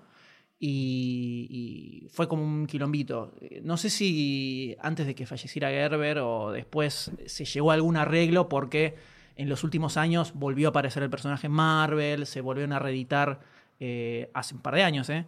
Bueno, de hecho apareció en la película, o sea que me imagino que Algún arreglo para hay. la película algún arreglo hicieron. De hecho, en, eh, al final de todo de Guardianes de la Galaxia 1 aparece Howard the Duck creado por Steve Gerber. Ningún otro personaje tiene eso en la película de Galaxia. Ap- Aparecen, aparecen los, del- en el medio de los créditos está, pero el Steve Gerber está específicamente después de la escena donde aparece Howard the Duck. Y hace un, par de años volvieron a reeditarse todos eh, los cómics que escribió Gerber de Howard the Duck y apareció una serie nueva de Howard the Duck en Marvel, que desde el momento en el que se canceló la serie cuando con todo el bardo con Gerber, nunca más volvió a aparecer. O sea, imagino que algo habrán negociado ahí. Pero es un personaje que simboliza mucho la lucha por los derechos de autor del- frente a lo que era el mainstream norteamericano en los 70 y los 80 sobre todo. Entonces que aparezca en la película y además tiene en paralelo el flop que fue la película de Howard the Duck que hizo George Lucas con la que George Lucas prácticamente se fundió. Porque Mm. le puso toda, toda, toda la guita y terminó siendo algo muy raro. Eh, Es un personaje maldito en el cine. Entonces que aparezca es, eh, tiene muchos significados por detrás que de pronto aparezca en el cine y sobre todo relacionado con el universo cósmico de, de Marvel. Una película de Howard the Duck sería... Pero podría llegar a ser la mejor película jamás hecha en la historia del cine. si la hacen bien. Que tomen el cómic y lo hagan bien. No las cosas raras que se ven en la de George Lucas, que pato animatronic teniendo relaciones con una humana, como muy raro, todo eso. Era como medio raro. Pero eh, ahora creo que se podría hacer mucho mejor. Sería un delirio espectacular. ¿Marvel está en una etapa más conciliatoria, más benigna, por decirlo de una forma? No, yo creo que eso tiene que ver con el- las películas. El hecho de usar a los personajes para el cine. eh, estoy seguro que nin- no sé bien cómo eran los contratos por los que se firmaban en su momento, por los cuales Marvel se quedaba dueña de todo, pero es muy enjuiciable el tema de usarlo para cine, sobre todo después de lo que fue el- lo de Superman, que tuvieron que terminar arreglando con, lo- con los herederos de Siegel y Sí. Schuster. Entonces, me imagino que debe ser como más sensible. Y la cantidad de guita que están levantando con esto, Dale. tranquilamente pueden arreglar con los autores. Tírale- decirle, tírale un "Mirá, palito". tomá, te garpamos tanto por usar el personaje. Otra cosa que hicieron con Rocket Raccoon, Rocket Raccoon, creación de Bill Mantlo, un autor que dejó de escribir cómics a fines de los 80 y en el 92 tuvo un accidente de tránsito y quedó, perdió funciones cerebrales y vivió internado toda su vida. Y cuando sale la, la primera Guardianes de la Galaxy, Marvel va y le ofrece a Mantlo garparle una guita por usar a su personaje en el cine. De hecho, le hicieron un screening a él antes de que se estrenara la primera película para que, viera, para que la viera. Y con esa guita que Marvel le pagó por la primera y ahora por la segunda película, eh, el hermano de Bill Mando, que es el que lo estuvo eh, cuidando todo este tiempo, pudo armarle, pudo construirle una casita al lado de la de él y lo va a poder sacar del donde estoy internado los últimos 20 años para que pueda vivir con él al lado y claramente Sumó. Sum- suma muchísimo y lo pueden hacer porque la cantidad de guita descomunal que están juntando es un vuelto. Es un cuánto le pueden haber dado el- 100 lucas verde. No hay nada. No es nada, no es existe. nada, no es nada. Pensemos que ya hizo. eh, 150 millones de dólares. es, es el- lo que se estima que va a ser solo en Estados Unidos la película en el primer fin de semana es entre 140 y 150 millones de dólares. No es nada, lo pueden hacer tranquilamente. Entonces, es lógico, es, es la movida lógica. Eh, Y además es excelente de movida de prensa. Sí. Además de eso. Entonces te cierra por todos lados. Eh, Y en la película, volviendo a la película, Peter Quill, el, el personaje interpretado por Chris Pratt, como sabemos que no tuvo padre, se creó una figura paterna en su infancia para hablar con sus amigos, ¿no? De lo que, de lo que hacía con su padre, que estaba fuera de la ciudad. Y la película tira que es David Hasselhoff, ¿no? Vos decís, bueno, ¿cuánto más pueden avanzar en esta línea? Hasta que se transforma en discusiones argumentales con eh, Gamorra sobre David Hasselhoff. Y vos me contaste la historia de David Hasselhoff. Y este puede ser tu David Hasselhoff. claro, la, la- la leyenda es emotiva, que me encanta esa historia. Claro, claro. Súper emotivo. David Hoffefeld le Sí, dice. se confunde. Hasta que en un momento saca la imagen de David de la billetera. Vos decís, no pueden estar mostrando esto. No pueden estar mostrando esto. Y la película sigue un curso natural. Hasta que en un momento el Celestial se transforma en David Hasselhoff verdaderamente. Y la interpretación es del mismísimo y gran queridísimo David en escena. Ese momento me descolocó un poco, porque venía de la muerte, sí, venía de la muerte de la madre, que el chabón le puso el cáncer en el Sí, cerebro. re descolocado. Lo- inmediatamente Peter Quill empieza a cagar a tiros. Se destruye, el chabón se empieza a componer solo y ahí se transforma en David Hasselhoff y es como. O sea, me quiero reír porque es David Hasselhoff, Sí. pero acabamos de pasar un momento que- medio tenso. Quisieron, quisieron des- descontracturar un poco. Es raro. No, no- no decís, ¡Wow! ¡Qué copado Hasselhoff! Decís como, "Mm, raro Sí, Hasselhoff. Y el tumor. Y el tumor. Claro. La película, por eso dije que tiene un 10, un 15% de gags o chistes que no hacían falta, no hacían falta. Puedes sacarlo, también construir un momento triste de violencia, dale, dale, todo bien. Eh, pero bueno, fue raro, fue raro. Y por último tenemos un personaje para destacar que yo creo que es bastante fundamental en la película, porque es el que termina cosiendo un poco todas las cosas que van pasando, descontracturando casi instantáneamente cuando aparece en escena, que es Baby Groot, chicos. Baby Groot, que es una cosa divina. Quizás si ya nos parecía tierno la plantita en la maceta, esto es una cosa divina, es una cosa hermosa, súper cute ese. es una Da ganas de abrazarlo y agarrarlo y darle todo el amor que uno tiene. Hay dos escenas que me generaron como una, una cuestión interna muy fuerte. En este momento en el que Sandu, el nuevo capitán, el nuevo supuesto capitán, y eh, Rocket Raccoon con Baby Groot hacen todos los saltos espaciales, en donde Sandu le dice, esa escena es genial. Esa, esa- esa escena es Ren y Stimpy. es Ren y Stimpy viajando en el espacio. Es Sí, sí, es muy buena. absoluto. Empiezan a hacer los saltos y Sandu le dice, pará, Rocket, no puedes ponerlo así de golpe. ¿Sabes lo que le pasa a un mamífero cuando hace 50? Vamos a hacer 700. Empiezan a hacer los saltos de una forma muy loca y se empiezan a deformar y a gritar ante la cámara. Y toda esa violencia extrema, psicodélica, me volvió loco. Y yo no podía parar de reírme, no podía parar de reírme. Y cuando termina toda esta escena de saltos, que está muy bien hecha además porque van pasando por diferentes planetas, a lo Rick and Morty, a lo Rick and Morty, aparecen todos como cansados, deformados y enfocan a Baby Groot sentado sonriendo, abre la boca y se le cae un hilo de vómito. no podía parar de reírme por lo escatológico y lo violento y Baby Groot, ¿no? Sí, ta- también otra escena buenísima de Baby Groot es eh, cuando está en la cárcel y quiere ayudarlos a los otros dos, que le dicen, tráeme la aleta. Y el chabón le trae cualquier cosa, empieza a traer cosas, hasta que trae un dedo cortado. Y los dos se miran diciendo, no vamos a preguntar nunca de No, ese dedo". no, Rocket le pregunta a Yondu. Por casualidad no tiene acá una especie de armario lleno de dedos gordos de pie cortados, ¿no? No, no. Es muy gracioso, muy gracioso. Baby Groot tiene un montón de escenas que creo que muchos le pegaron al tema de, uh, es mucho Baby Groot. Yo creo que está perfecto en todo sentido. No, a mí me encantó. Ojalá hagan la película de Baby Groot.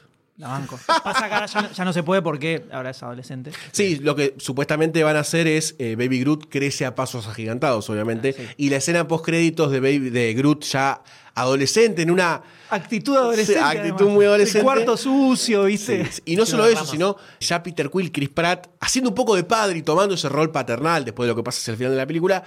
Es una relación muy copada para ver. Y le dice, corre todas estas lianas de acá, ¿no ves que dejas todo tirado? Y él dice, I'm Groot, I'm Groot. Muy bueno, excelente. No soy aburrido, le digo. Pero lo que plantea es que ya para la próxima película de Guardians of the Galaxy, Groot va a estar en su versión full, otra vez. Lo, lo dejaron como Ah, no va, entrever. no va a ser adolescente. No va a ser adolescente, sino que la escena postcrédito está justamente para decir, mira, pasó tiempo, mira lo adolescente, y ya saltamos directamente a un baby, a un Groot. No sé si como ese, No, pero, adulto, adulto. ya para. Y lo necesitan. Sí, sí, sí, Ya lo necesitan, ya lo necesitan.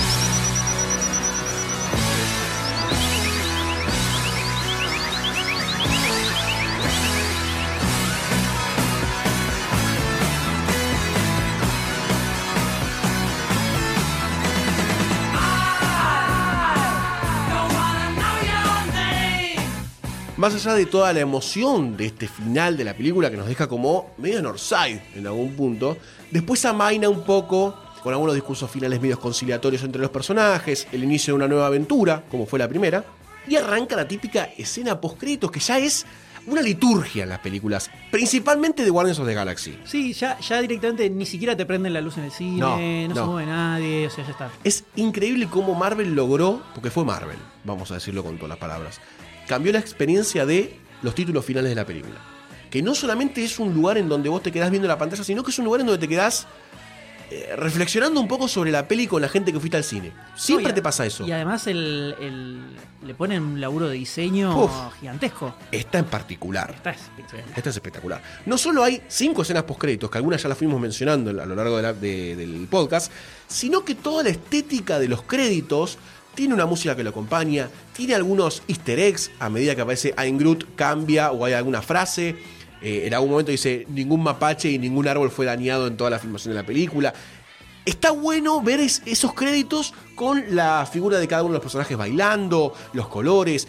Es excelente, es excelente. Es una, una parte más de la película y me parece que, como pieza de diseño nuevamente, es un 10. De hecho, al final te aparece Jeff Goldblum en uno de los círculos bailando. Sí.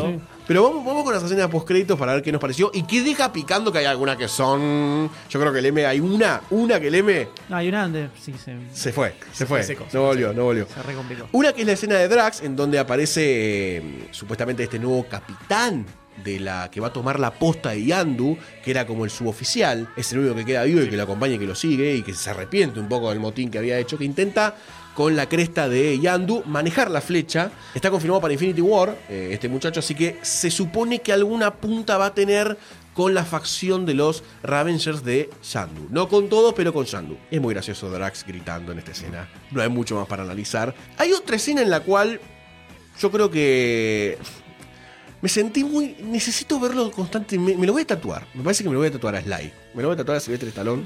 Que es. En, en la película es Sekar Ogor, es el personaje. Y aparecen otra serie de personajes ahí. Eh, donde aparece, por ejemplo, Charlie 27, po- eh, interpretado por Dean Rames. Que es el, el hombre negro gigantesco, por supuesto que mide como 3 metros, no sé cuánto debe medir en la película. Martínez, que es el muchacho este de, de hielo, vidrio de diamante. de diamante, que es Michael Rosenbaum o Lex Luthor de Smallville. O la voz de Flash en todas las series animadas de- Exacto. del, eh, DC. Exactamente. Aleta, por Michael Yu, que es la oriental de este grupo. Después está Mainframe, que es como esta cabeza de, de robot, que es la voz de Miley Cyrus, aunque no lo puedan reconocer. Que Shane Gunn dijo que la pasó muy bien filmando con ella. medio raro. Medio raro. Después aparece Krugar, que es este ser medio rojo, que si lo ven, si lo ven bien, maneja la energía mística como Doctor Strange. Y Krugar es un personaje de los cómics de Doctor Strange, que es uno de los que llega a ser Sorcerer Supreme, que no sé cómo traducirlo al español. Impo- impos- Hechicero Eh, Supremo. Hechicero Supremo, sí. Ah, muy bien, gracias. Gracias, Google. Fue muy fácil. Y algo interesante es que Sakar se lo conoce también como Starhawk, eh, que es uno de la guardia anterior de los Guardianes de la Galaxia originales. Todos estos son de la guardia. Todos estos son de, la- de los 60, si no me equivoco. Claro. Y Starhawk tenía como el poder de viajar en el tiempo y vivir nuevamente su vida, una cosa así. Es un poder bastante interesante. Bueno, de hecho, los Guardianes de la Galaxia originales venían del futuro. venían del siglo 30, creo, una cosa así. Entonces, por ejemplo, este personaje que es hechicero super- supremo era el hechicero supremo de Del ese futuro. futuro. que viajan al pasado. Esos son los guardianes originales que después no quedó nada de toda esa historia. Bueno, y acá no se sabe, el fandom no sabe qué van a hacer con esta escena post créditos. Pero si a mí me metes Guardianos de Galaxy con Sylvester Stallone, voy todo el día al cine. La voy a ver tres veces. Quiero que no la hagan. Yo sé que no. No, no, Dame no. Silvestre. No la hagan porque, porque no voy a poder dejar de estar en el cine. Me va a hacer mal. La elección va a ser incontenible. No voy a poder ver ese tra- no ver ese trailer cuando salga. No, va a ser muy complicado. No, no, no la hagan. No la hagan. Que quede, que quede en una escena post crédito. No hagan Además, esa pandilla. No hagan nada. es tan o más interesante que esta. Además, Que quede como un chiste, ya fue. además pinta como dice. Bueno, vamos a robar algo ahora. Sí. Es como que ya está, arrancan a hacer Sí. algo. Hace- Esto tiene que aparecer. en Hacer volumen una tres. peli de media horita, un spin-off. ¿Qué sé yo? ¿Qué sé yo? Y hay una escena post créditos que se la voy a dejar particularmente al M. Probablemente de todas esas escenas post crédito, la que más te marca las cosas que van a pasar a futuro. Cuando aparece este personaje súper dorado que veíamos eh, al principio de la película, despeinada, ¿no? Claramente la estaba pasando mal. Derrotada. Sí, a- a- aparentemente iba a tener algunos problemitas eh, con su propio gobierno por esto de que no había logrado eh, impartir justicia a estos seres que habían, les habían robado. La dictadura. Tira una frase en el aire, completamente en el aire. Al 90% de los que vieron esta película les habrá resultado un... "Eh", una cosa así, seguramente. Que dice, no, porque no importa, pues estoy creando algo que va a servir para derrotarlos en el futuro, qué sé yo. Nada de eso importa. Lo que importa es que dice, le voy a poner de nombre Adam. Adam. Ahí yo agarré, giré mi rostro hacia la señora M, que la había pasado muy, la pasó muy bien, la película se cagó de risa, y le dije, Adam Warlock, no lo puedo creer. Le dije eso. Y me miró con cara de, te voy a internar en un neuropsiquiátrico. Adam Warlock es uno de los grandes personajes cósmicos que tiene el universo Marvel de la etapa de los 70, creado por... eh, no, no sé si lo creó Jim Starlin, es probable que no, pero Jim Starlin es el que le dio todo el potencial absoluto y universal. Creo que sí lo creó Jim Starlin. Eh, Jim Starlin es el gran creador del universo cósmico de los 70, el universo moderno de, de Marvel Jim Starlin.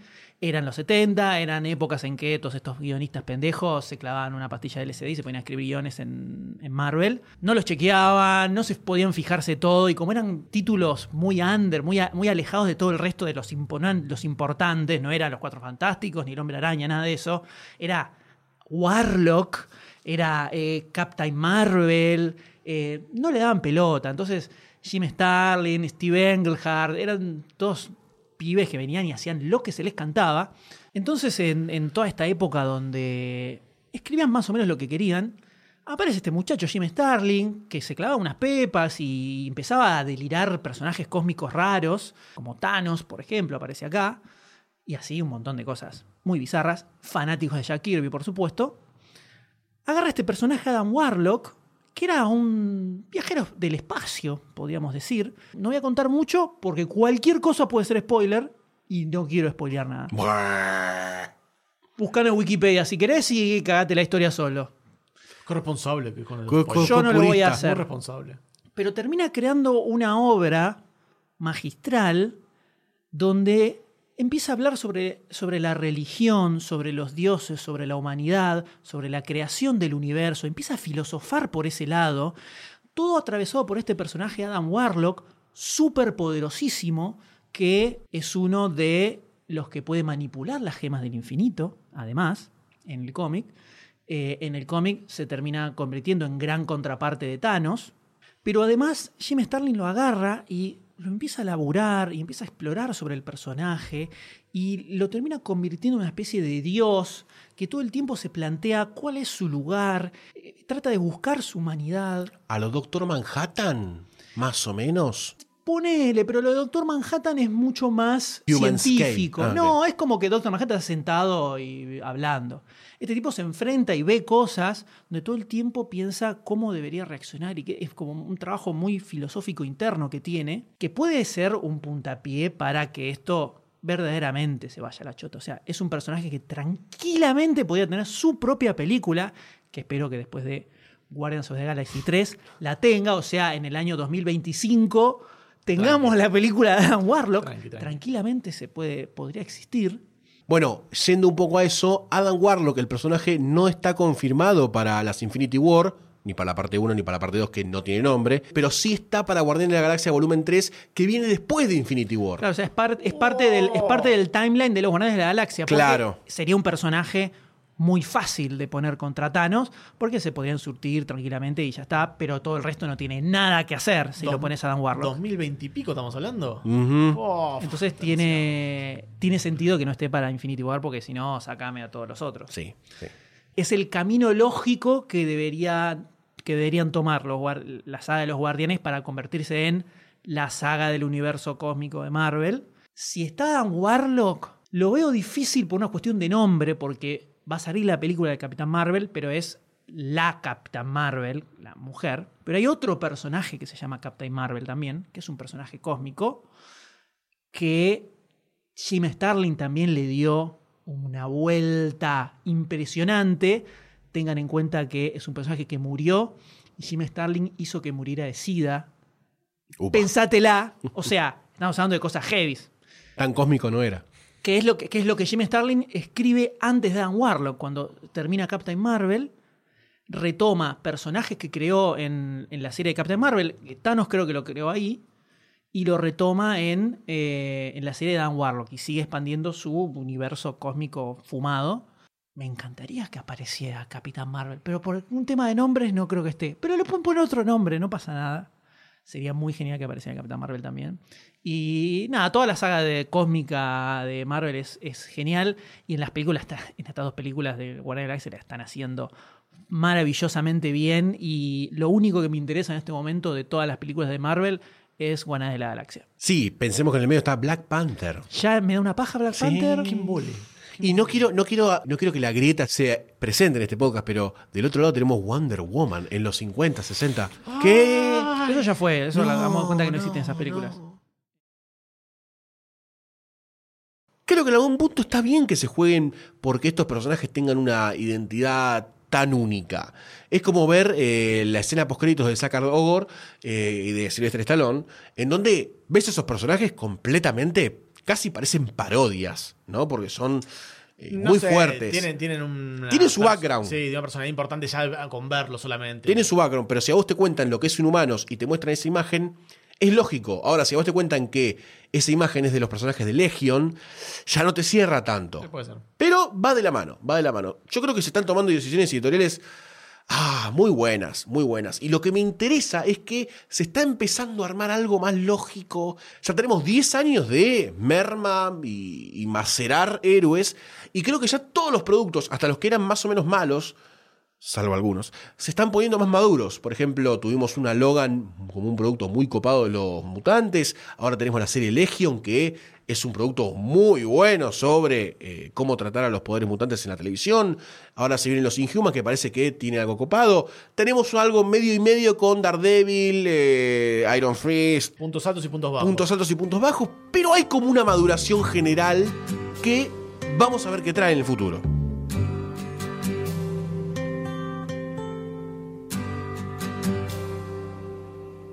It's not time to make a change. Hablando de la música, yo hablaba de cómo esto de esta moda que impuso Guardianes de la Galaxia 1, en realidad, el- la música retro, se usó también en, en- en otras películas. Watchmen tiene, tiene mucho de eso, pero como más reversionado en, el- en el estilo oscuro y dark que tiene Zack Snyder para hacer películas. Guardianes de la Galaxia abraza la setentosidad de todos esos temas. La llegada a Ego, al planeta Ego, con My Sweet Lord conociendo qué es ego antes de que te lo expliquen, como era mi caso, me pareció magistral. Magistral, porque estás llegando a un dios. Es un dios, es un creador de vida, ego, como planeta, y que vayan bajando con ese tema es magistral, pero magistral. ¿eh? Vean, si ven de vuelta la película sabiendo quién es ego y ven de vuelta esa escena, van a ver que se le paran hasta los pelos del ojete. Y después que hayan usado Chain de Fleetwood Mac como el tema principal de la película, que es el que está durante la, la escena de batalla final, cuando él, Peter Quill empieza a usar los poderes, Sí. los poderes de ego y pelea contra él. Es un tema de Fleetwood Mac, de los 70. Si lo escuchabas antes de, de la película, decías, está bueno, obviamente, está buenísimo. Y ya está. Después de ver la película, no lo volvés a escuchar de la misma manera. Lo escuchás y te parece un tema súper badass y espectacular y te da ganas de salir a golpear cosas.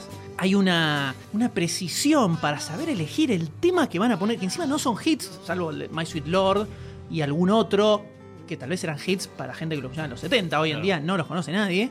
Saber elegir esos temas y la forma en la que están aplicadas, Sí. la verdad me parece una, una proeza absoluta. Están, encajan perfectos todos, me pareció genial. Genial eso.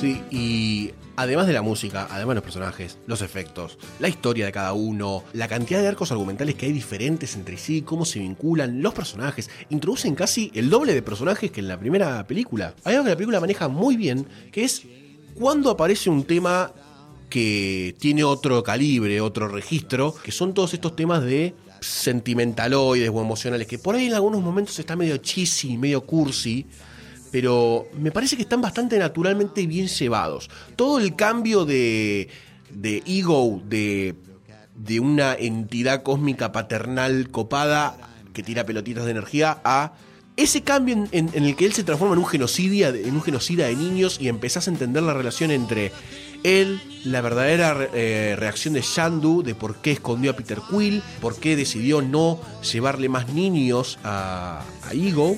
De golpe te cae una ficha enorme. Sí, ¿por qué lo echaron de los Ravagers? ¿Por Todo- qué lo está todo conectado. Exactamente, está todo conectado, que es una gran primera y segunda parte de la película en la cual cierra el principal arco argumental, lo cual nos deja la puerta completamente abierta para la 3, algo que me parece muy sano de una trilogía, de decir, bueno, en la 2 cierro el arco que a mí me copa, y en la 3 te dejo abierto otro arco principal. Ya está, la paternidad la tenemos completamente resuelta, enfrentamos a un celestial y lo matamos.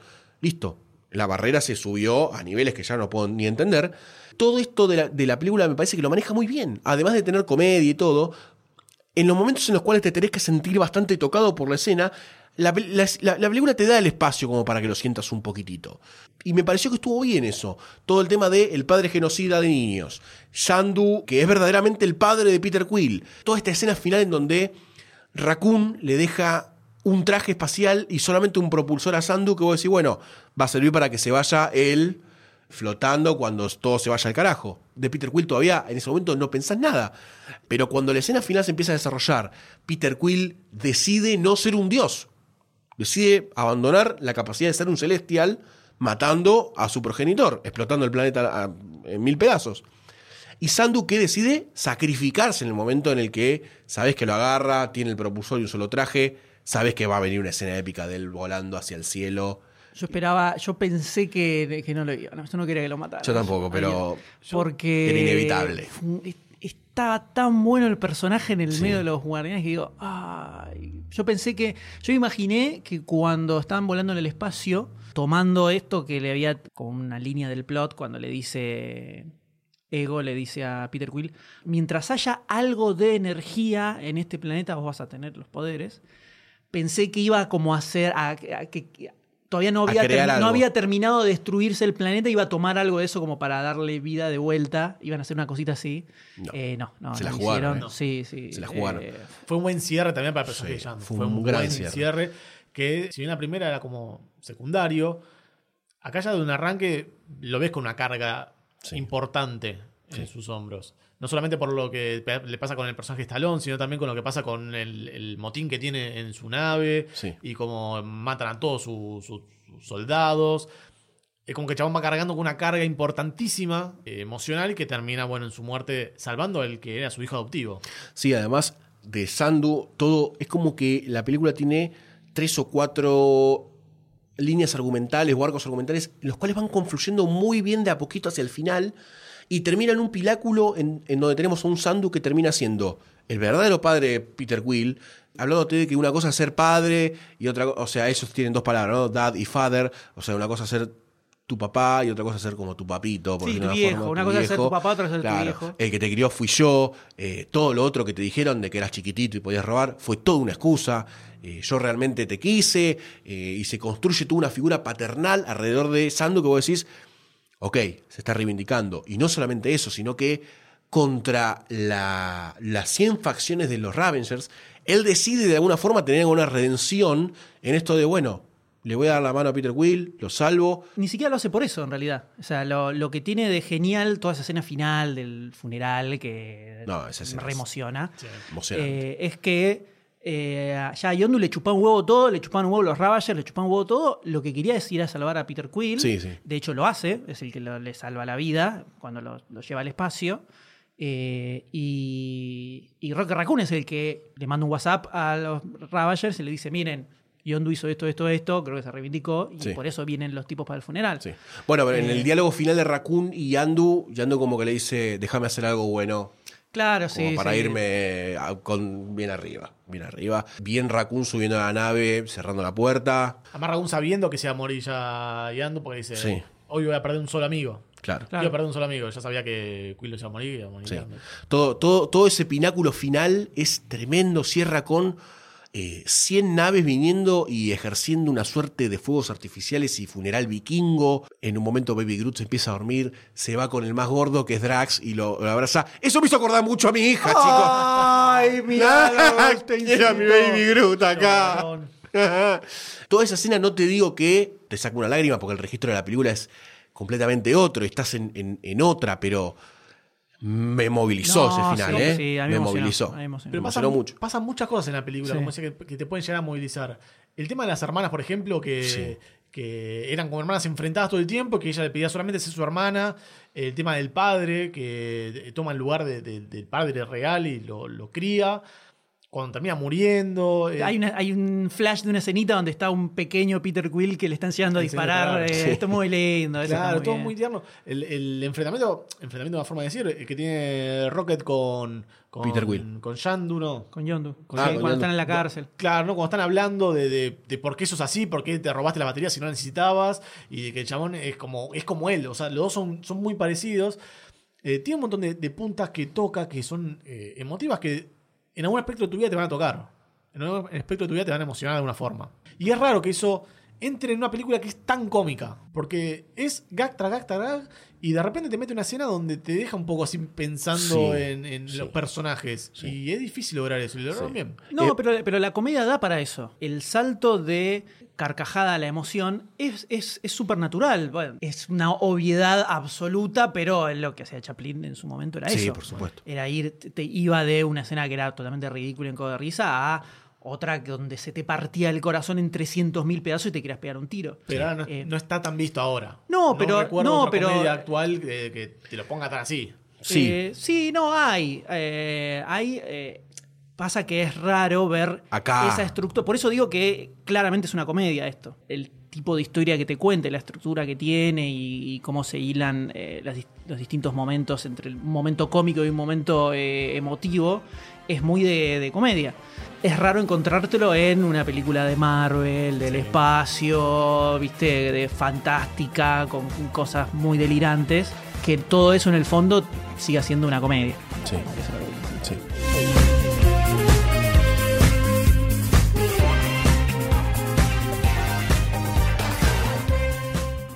¿Te gusta lo que hacemos y te estás preguntando cómo puedo hacer para colaborar con toda esta magia? La respuesta es muy sencilla. Entra a patreon.com barra lunfafm y convertirte en patrocinador.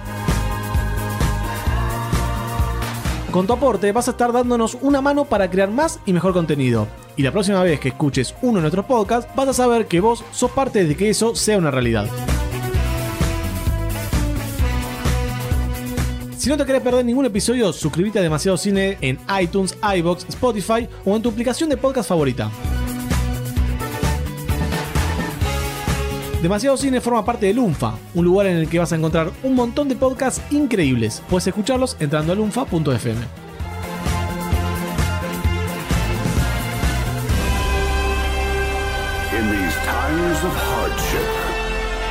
Just remember